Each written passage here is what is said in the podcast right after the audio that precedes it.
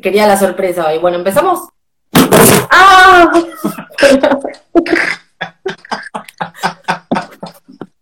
es que están mirando de todo. voló, voló. Y voló. Y me hizo volar. Y yo volé de él. Pero volé de él, pero acá por la volada. Y él voló y se estrelló acá por la pared y se reventó todo. Y su moto se fue a la puta.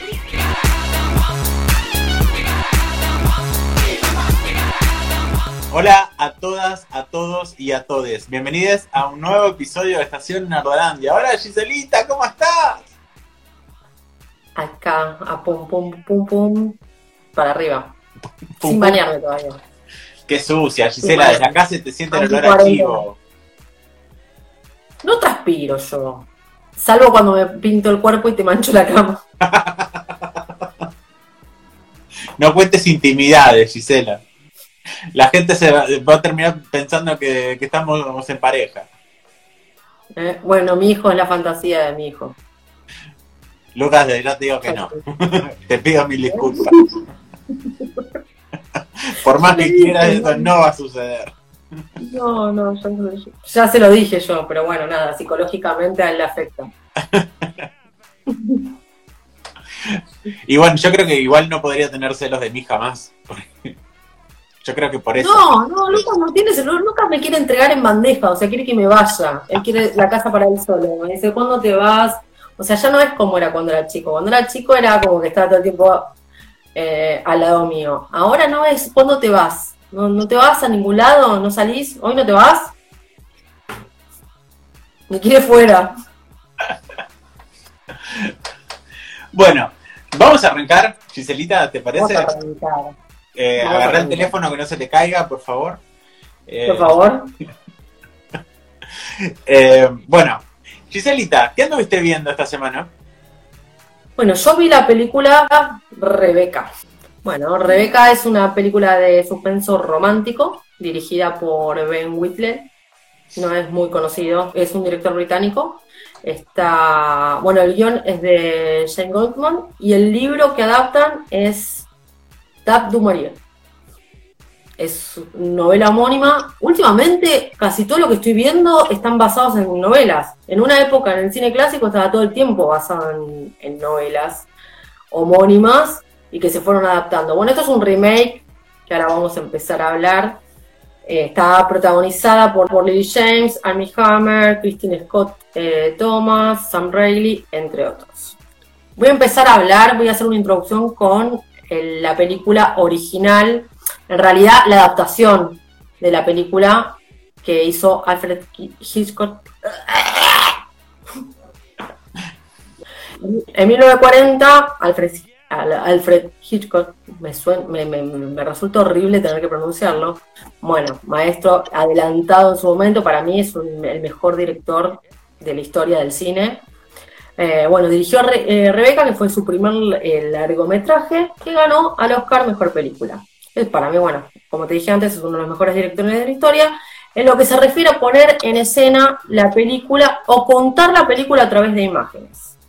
Muchos plasman el guion a través de imágenes, que es lo que pasó con esta Rebeca del 2020. Vamos a nombrarla así: Rebeca del 2020, Rebeca de 1940, que es la de Hitchcock. Contaba la película con una caligrafía cinematográfica que ya era ultra moderna en esos años. Eh, bueno, Rebeca demostró que era un absoluto genio del dibujo atmosférico. La película tiene una atmósfera, el perro.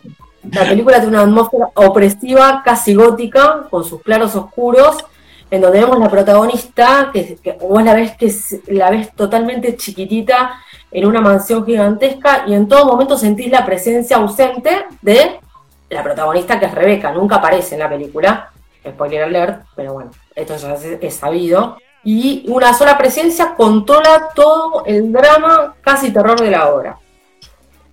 Bueno, es sutil en casi todos los detalles, incluso en el fetichismo que tiene Hitchcock, que lo vemos en un montón de películas.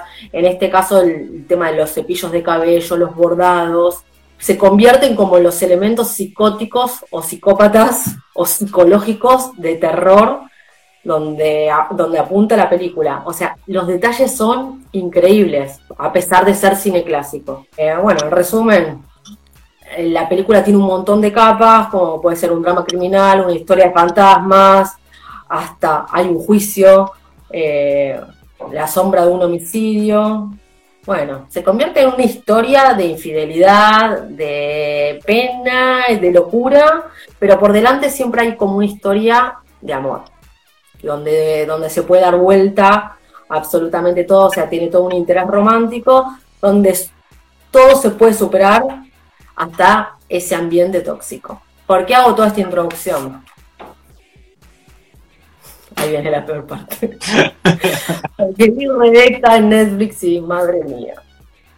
Madre mía, qué película espantosa. No me la quiero cepillar, te juro, porque digo, no quiero hablar mal, mal de adaptaciones de Netflix, pero. Ay, me hizo mal. Eh, necesitaba que la gente entienda a Rebeca anterior para poder contar esta parte de Rebeca. no sé, no me gustó ninguno. Mirá que no son malos. Lily James no es una mala actriz, pero no sé. La, bueno, la que hace de sirviente, que, es, es siniestra y despiadada, que es una actriz de puta madre. Se quedaron todos ahí, pero me parece que es más un tema de, de guion y de lo que quiso hacer el director, que me da muchísima pena que lo conozcan por esta película, porque no lo van a conocer por Kill List, por ejemplo, que es una historia de terror gótico que es genial mira que yo soy género que no me gusta, pero Kill List de este director es genial. Y que lo conozcan por esta película me da muchísima pena. Para mí lo que, lo que hizo el tipo fue tratar de copiar los planos. Y ahí es donde falla. Claro, no, le, puso identidad a su adaptación. No, no. De hecho, hay un montón de, de, escenas que están totalmente copiadas. La Rebeca del 2020 es un remake que no se aguanta directamente. Se hace totalmente larga, insostenible. Parece una telenovela de las 3 de la tarde, boludo. A ese nivel. No, no, no me dio el mismo espíritu que la, el cine clásico, que son cine clásicos incontestables prácticamente. O por qué no volvés a poner ese clásico y entiendo el tema de los remakes, pero me parece que acá le pifiaron por justamente a quién quisieron imitar, que es nada más y nada menos que es uno de los mejores directores de la historia. Eh, ahí es donde para mí está el pifie, porque no es el primero que quiere imitar a Hitchcock y no le llegan ni a, la punta dedo gordo. Por cómo, o sea, el tipo era, pero muy puntilloso. No sé si viste la película de la biopic de él. Es sumamente puntilloso, aparte de que es un tipo incontrolable, o sea, no lo puede controlar nadie, o sea, es un enfermo, pero era muy, muy detallista en cómo te contaba la historia en imágenes. ¿Me entendés? Eh, no, bueno, eh, acá voy. hay una secuencia de un baile de disfraces. No consigue transmitir ninguna sensación que transmite la, película original. Bueno, la película original me refiero a la película de Hitchcock, que te, transmite una tristeza enorme. Esta está muy mal contada, o sea, parece un circo. O sea, no me llegó para nada la escena. La única cosa buena de la película es Sandown que, bueno, vos la habrás visto en Heredar, Heredary. Hereditary. Hereditary. Eh, bueno, esa es la actriz del cuento de la criada, que esa sí te da miedo. O sea, la ves, la mina tiene un papel muy corto, pero ya la ves y te da como, ya te escalofrío la cara. Eh, tiene un papel muy corto y es como muy cortito y conciso, pero bien. O sea, nunca falla ese personaje. Bueno, en realidad es actriz, pero después el resto, muy mal. Totalmente no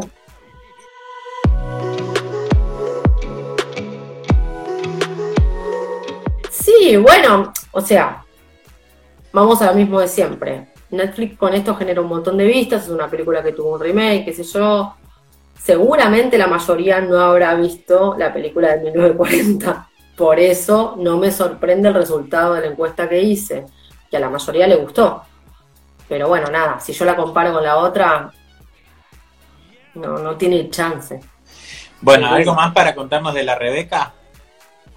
Eh, no.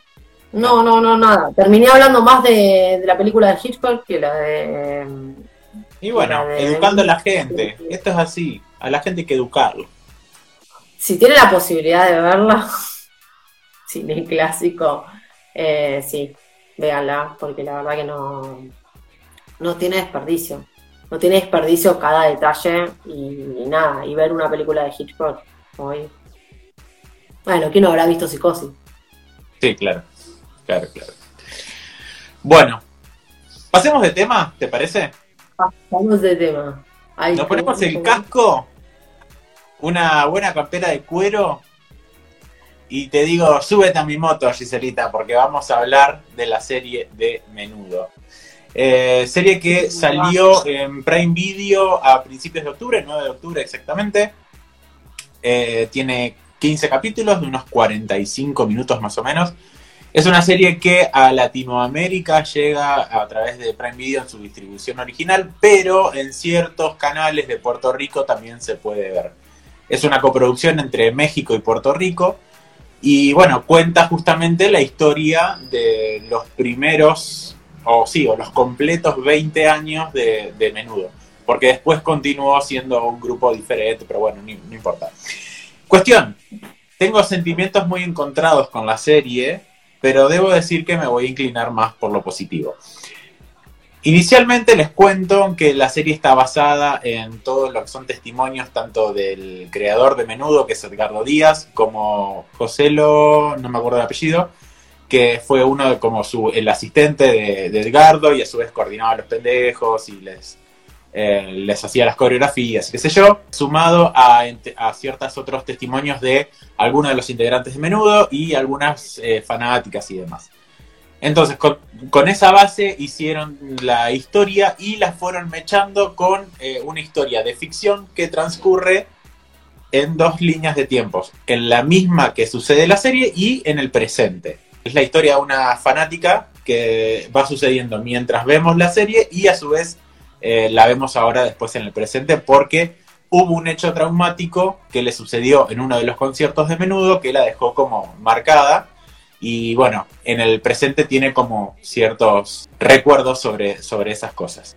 Lo que me copó de la serie es ver cómo muestran la crudeza de todo lo que es el show business en general y, cómo, te dicen que menudo siempre fue un negocio para el, para el creador. O sea, el creador siempre lo vio como, como un negocio, no, o sea, veía que y le daba bola a los, a los pendejos y creía que era lo más importante porque realmente era lo que le daba la guita, pero él siempre lo vio como un negocio y es algo que siempre le reprocharon tanto los fanáticos como el resto de los integrantes. ¿Por qué? Porque el chabón tenía como una política súper estricta. Eh, vas a estar en menudo siempre y cuando no tengas 16 años, o sea, no llegues a los 16 años y no, no tengas un crecimiento notable, ya sea en físico o en el cambio de la voz. O sea, vos estabas en menudo hasta que cumples 16 años o hasta que te desarrolles, básicamente. Y claramente ahí surgen algunos conflictos. El tema es que la serie tampoco se basa tanto en la historia de los personajes, sino que es la historia del grupo. Vamos a ver, formaciones de menudo, un montón te vas a encariñar con un personaje y es al pedo porque al otro capítulo ya lo vuelan, porque es así, o sea, y la serie va a los palos, es muy dinámica en ese sentido, porque te va mostrando como una especie como si fuesen las filminas de Alberto, donde te va, te va haciendo como cuadritos dinámicos, bueno, una cosa así, y te va mostrando quién entra, quién entra al grupo, quién sale del grupo, y así, qué sé yo, y en ese sentido es como muy dinámica. Ahora bien, ¿Qué es lo que logramos nosotros en ese tiempo? Si vos vas a ver la serie para verlo a Ricky Martin, solamente te digo que lo vas a ver en cinco capítulos nada más de los 15. Eh, Ricky Martin no, no dijo ninguna palabra. Está como reto contra silenciado. Me llama poderosamente la atención porque más como es Ricky.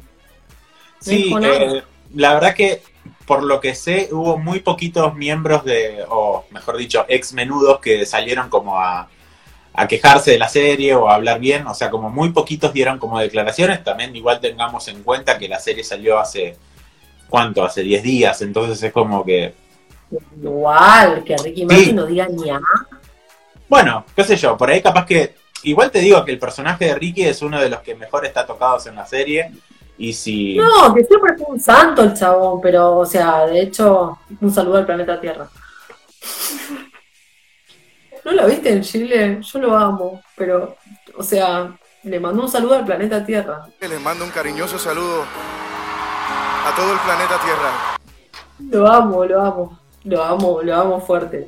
Pero siempre fue, siempre fue bonito, o sea, siempre fue. Pero me, me llama poderosamente la atención que se llamó al silencio y no hay declaraciones de Ricky Martin por ningún lado y ya la serie ya tiene un par de días. ¿Vos qué te pensás? Que no le fueron a preguntar, che, Ricky, o no. Sí, la, la verdad que no, no sé, o sea, no, tal vez el- convengamos que el chabón nunca fue muy mediático tampoco, en ese sentido. Entonces es como que, capaz que dice, no, no, no tengo ganas de opinar sobre esto y tal vez si en el día de hoy tiene buena relación con el que fue el creador de Menudo, o sea, es obvio que no va a salir a hablar mal de la serie. Pero bueno, la verdad que en ese sentido, sinceramente ni lo pensé, pero bueno. Y bueno, lo, que tiene es que si bien la serie al creador lo ves en todos los capítulos y es uno de los personajes estables, tampoco vas a ver eh, su historia personal. O sea, realmente lo único que ves es historia del grupo. Y, la única dramatización que tiene y, como historias de personajes es justamente con la historia de esta fanática que se ve tanto en la misma línea de tiempo de menudo como en el presente. Con respecto a las actuaciones, hay algunas que están muy bien y otras que son como un desastre, principalmente la de los chicos. O sea, el, el elenco juvenil, sinceramente, al ser tantos, porque creo que hubo como 30, 30 integrantes de menudo en total, eh, entre que los iban cambiando, o sea, era lógico que en algún momento alguno te iba a fallar. Entonces algunos eh, parece que tienen el guion adelante y lo están leyendo así, y, son como muy malos, y algunos la verdad que son súper carismáticos. Los dos actores que hacen de Ricky Martin, que es justamente eh, uno cuando es más niño y otro más adolescente, la verdad que los dos pendejos esos, esos están muy bien y hay otros que son muy destacables, pero el resto es como que pasa sin pena ni gloria. Las canciones, las reversiones que hacen de los temas clásicos de menudo, la la verdad que están buenísimos. Para que tenga un problema felino. Salí de ahí. Salí de ahí. Todo un gato. Sí, para una persona como yo que de menudo no tenía ni puta idea, porque la verdad que vi la serie simplemente porque me llamó la atención eh, la parte visual, eh, o al menos las, las gráficas de promoción y demás. Y la verdad que, que me- enganchó. Y las, o sea, los únicos dos temas que están en Spotify los, los estoy escuchando. O sea, en ese sentido son como muy, eh, muy pegadizas las, las versiones que hicieron y demás. Entonces musicalmente está buenísima. El tema es que se le nota muchísimo que el- la guita no la, no la tuvieron para la producción. O sea, tiene unos costos de producción muy bajos, tanto por ahí en algunos escenarios que son... Tiene podrido. ¿Qué haces ahí? ¡Salí ahí! Están están durmiendo.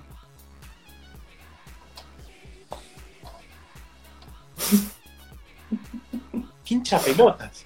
En ciertos escenarios que son más fijos y los ves durante bastante tiempo en la serie, es como que le pusieron onda, pero para otros que son como más espontáneos o más o, aparecen cada tanto, la verdad que se le nota que son como muy pedorros, sinceramente. Eh, después en el vestuario, les faltó guita en el vestuario muchísimo y hay unas pelucas que usan los nenes. Vos decís, yo no puedo creer que le hayan puesto eso en la cabeza. Te juro que veía esas pelucas y eran peores que la de Moni Argento. ¡Cafecito! Te, te juro que eran un des. Igual se la quiero la de Mujer Argento. Sí, bueno. Bueno, pero, pero te, la notabas y te das cuenta que era una peluca que se la sacaba y le quedaba, parece estática. Bueno, esto es lo mismo, parecía, parecía que se la sacaban y quedaban duritas la peluca así. No, no, no. Es como, en ese sentido fue como muy mala. Entonces ¿Pero qué es hace como que que- le ponen pibes extensiones? Son muy chiquitos también. Sí, eh, y yo creo que tampoco les dio como el tiempo como para decir, bueno, que le crezca el pelo al, al guachín, pero no, ni eso. Bueno, y dentro después de lo, que, de lo que va tocando de la historia, toca como muy por arriba ciertos escándalos que tuvo el grupo, como acusaciones de abuso sexual por parte de, de Edgardo, que era el creador. Eh, y después el tema de algunos consumos de drogas también de algunos integrantes. Los tocan muy por arriba, porque yo creo que era como muy obvio que, había sucedido y hay registros de eso por la televisión y demás, entonces como que si no, los, no, mostraban eso era como muy, eh, muy mentira, entonces, pero sí está como muy, se le nota que está como intencionalmente tocado muy por arriba el tema. Pero en bases generales, la verdad que me entretuvo bastante y, y me enganchó bastante la serie. Entonces, la, la recomiendo por eso. Y nada, las canciones son nomás. Yo no me acuerdo. Yo, de hecho, no, no era un grupo que escuchaba. No, yo menos. Todo a Ricky Martin ya lo agarré ya de, fuera de menudo. Tengo Claro. una amiga que, si está viendo esto, que mi amiga siempre fue fanática de Ricky Martin y le gustaba Ricky Martin desde menudo. Pero era la única, el único ser humano que conocí en este planeta. Un saludo al planeta Tierra. Bueno, eh, pasemos de tema, Giselita. ¿Qué más estuviste viendo vos? Bueno, yo ahora voy por la parte buena.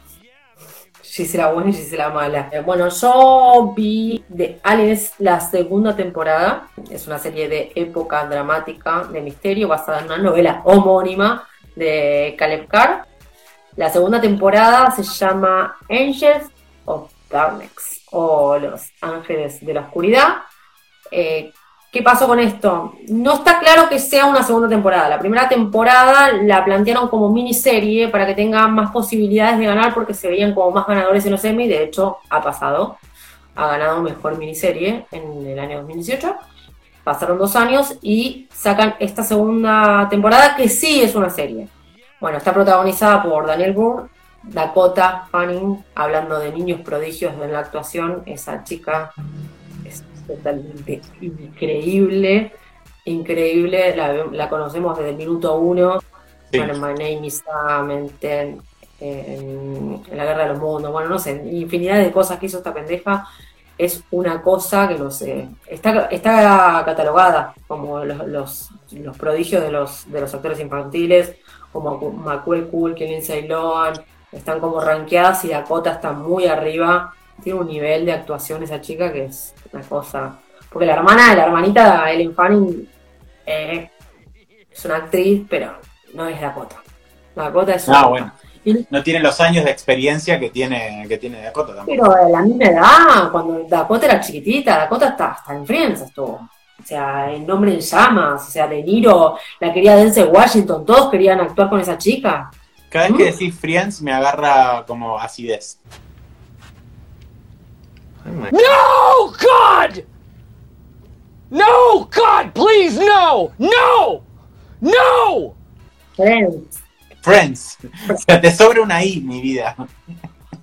No sé por qué leo Friends, porque la leo como. Bueno, y Luke Evans. Bueno, Daniel Boone, que no, no, lo, no lo solemos ver como protagonista en nuestro baroncemo en Civil War. La sinopsis, eh, bueno, el doctor Laszlo Kleiser, que es- está protagonizado por, por este Daniel Boone, eh, utiliza la disciplina emergente de la psicología para localizar a los primeros asesinos en serie en la ciudad. De Nueva York. Un dato de color de esta serie es que está filmada en Budapest, no en Nueva York, porque recrean la época de Nueva York de casi el siglo XIX, 1860 y pico. Bueno, la primera temporada bueno, se basó en, en un asesino en serie que agarraba a niños pobres y los prostituía. Era esto un tema bastante complicado. Obviamente él es un alionista, ella trabaja en la policía, pero bueno, en la segunda temporada ya se va de la policía y la vemos como detective. Y el otro es Luke Evans, es como es, eh, esa, esa tercera mancuerna de- del personaje, es eh, periodista. Bueno, ¿de qué, ¿de qué va la serie? Eh, la serie combina datos históricos como ficticios, eh, logra de cierta manera un equilibrio en darnos un producto entretenido desde que empieza hasta que termina. A mí la segunda temporada no me desilusionó, me gustó más la primera, pero la segunda me encantó también.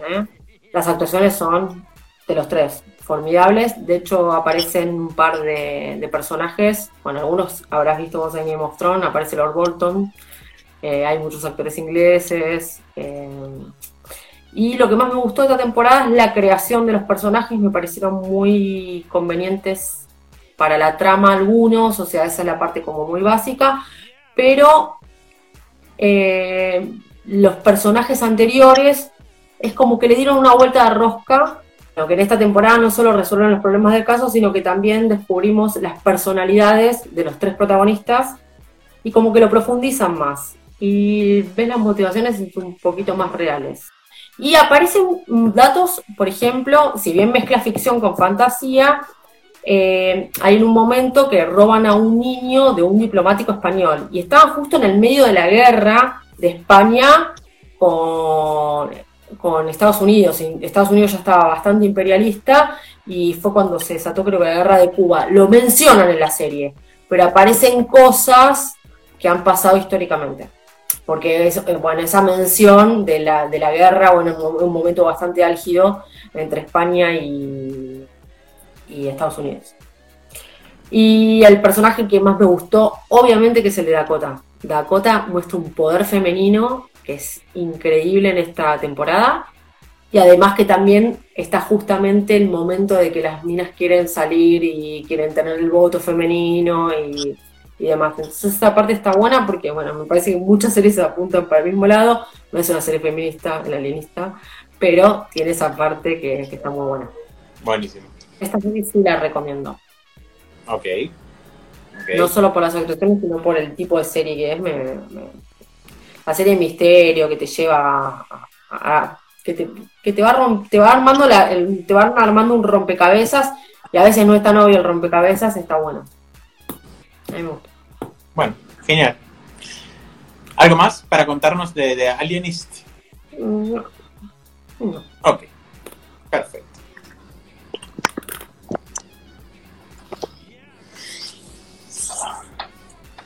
¿Qué hace, señora?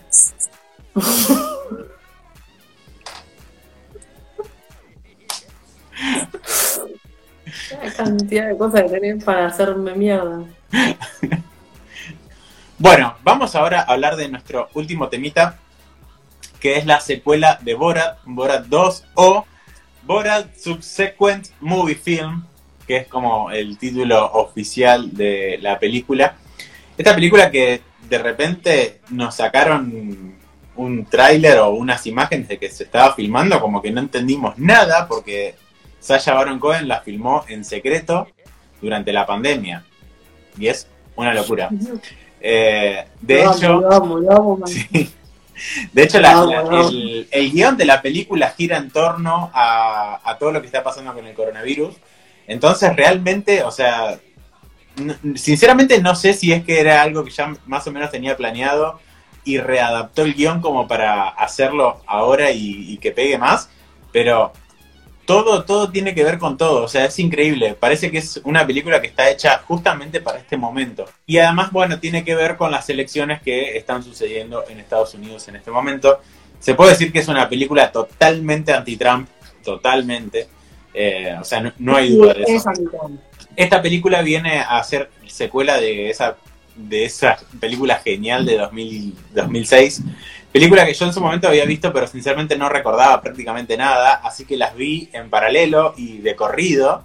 Y lo bueno de, verlas así de corrido es que parece como una misma película. O sea, si bien notas el paso del tiempo, notas que tuvo mucho más eh, presupuesto esta, esta segunda parte, eh, la idea se mantiene sumamente igual y, y, mantiene también los mismos conceptos, mantiene eh, la misma tipo de introducción y demás. Eh, en ese sentido, la verdad que se siente como muy, muy, muy parte de una misma de una misma cinta, como, como si hubiese sido una Kill Bill, ¿viste? Que un volumen 1 y volumen 2.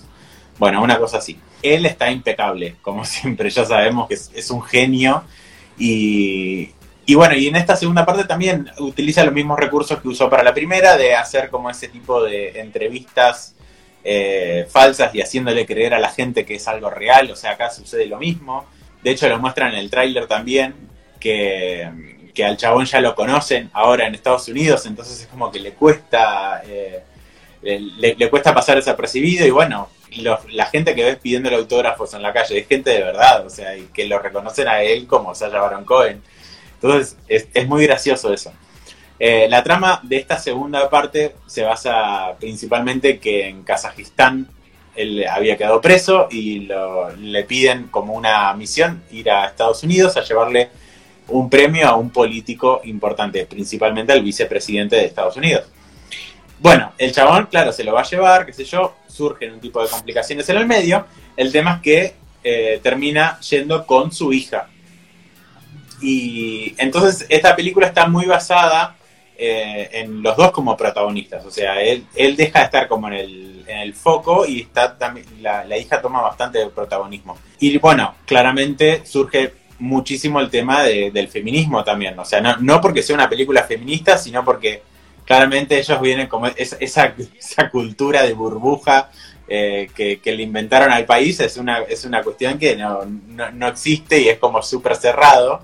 Entonces, eh, la pibita se, se sorprende cuando ve a mujeres manejando, a mujeres que saben leer, ¿entendés? Como cosas que no, no- técnicamente no, no pasan. O sea, está muy exagerado, pero eh, eh, no, no deja de, de hacer un, un paralelismo con, con todo lo que, lo que se vive en general en el mundo, ¿verdad?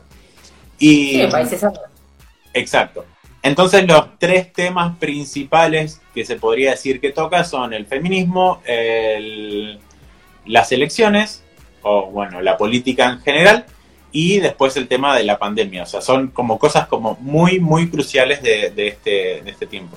Más allá del De- tema racial, que, que era algo que ya venía tratando de, de antes, ¿no? Y bueno, nada, la verdad que la película me hizo estallar de la risa. O sea, me, me hizo cagarme de risa ese sábado a la tarde que la vi, la verdad que la pasé muy bien. Eh, más, más viéndola a, la- las dos pegaditas una tras de la otra. Hay una cuestión con el, con el humor de Sasha Baron Cohen que a no todo el mundo le gusta, es como un humor muy controversial en cierto punto. Pero si entras en código con, con ese tipo de humor, la verdad que la vas a pasar súper bien.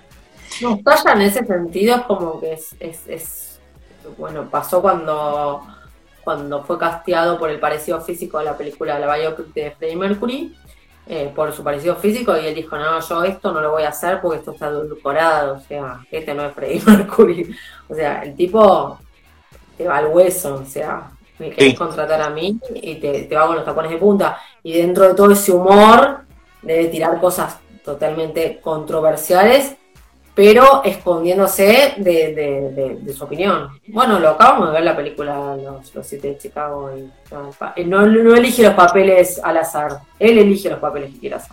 Sí, totalmente, totalmente. Y yo creo que, que Borat es un es como su, su representación más, más fiel de lo que de, lo que el chabón quiere mostrar. O sea, no, no porque el chabón sea así, sino porque él quiere No, claramente, sarcasmo puro. A mí me encanta Sasha.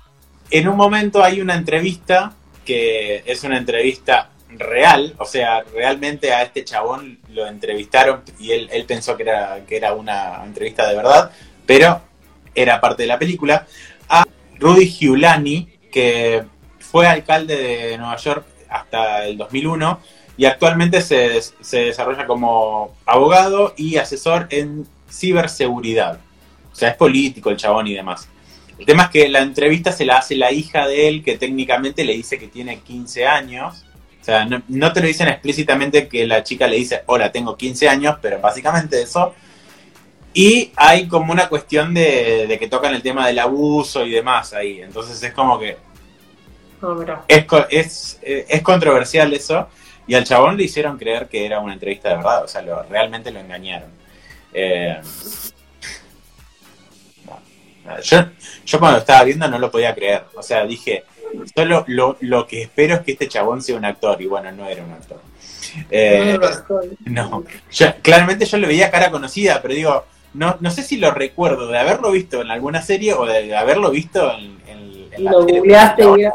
El chabón estuvo hasta en Los Simpson, ¿entendés? O sea, nada. Y es un tipo de setenta y pico de años, donde, termina estando en una habitación a solas con una piba de... Ponerle que, que no le haya dicho que tenía 15, porque técnicamente la, la- el personaje tiene 15, la chica tiene 24 igual, aunque pare- puede llegar a parecer de 15. Eh, pero igual, o sea, tenés 70 y pico de años, es una mina de 25 como mucho. Nada, es muy controversial esa parte. Pero no deja de ser una peli que, que te vas a reír mucho. Es un humor que no a todos les gusta. eh, seamos Con un realistas. mensaje. Pero claro, eh, la verdad que nada, hay una...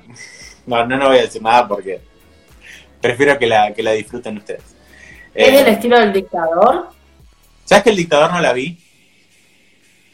Ah, bueno, entonces tengo que ver Borat para ver si es el estilo del dictador. Pero la primera Borat no la viste? No. ¿No? Ah, bueno. Bueno, el dictador, eh, no sé si está en Netflix o en Prime Video, en una de las dos está. Sí, viste que tienen hasta algunas cosas que son muy parecidas. Sí, sí, sí. Así que bueno, es, es una buena también opción ver el dictador en este caso. Bueno, vamos cerrando este capítulo. Si te gustó el capítulo, suscríbete, dale like, todo lo que tienen que hacer siempre que nos ven.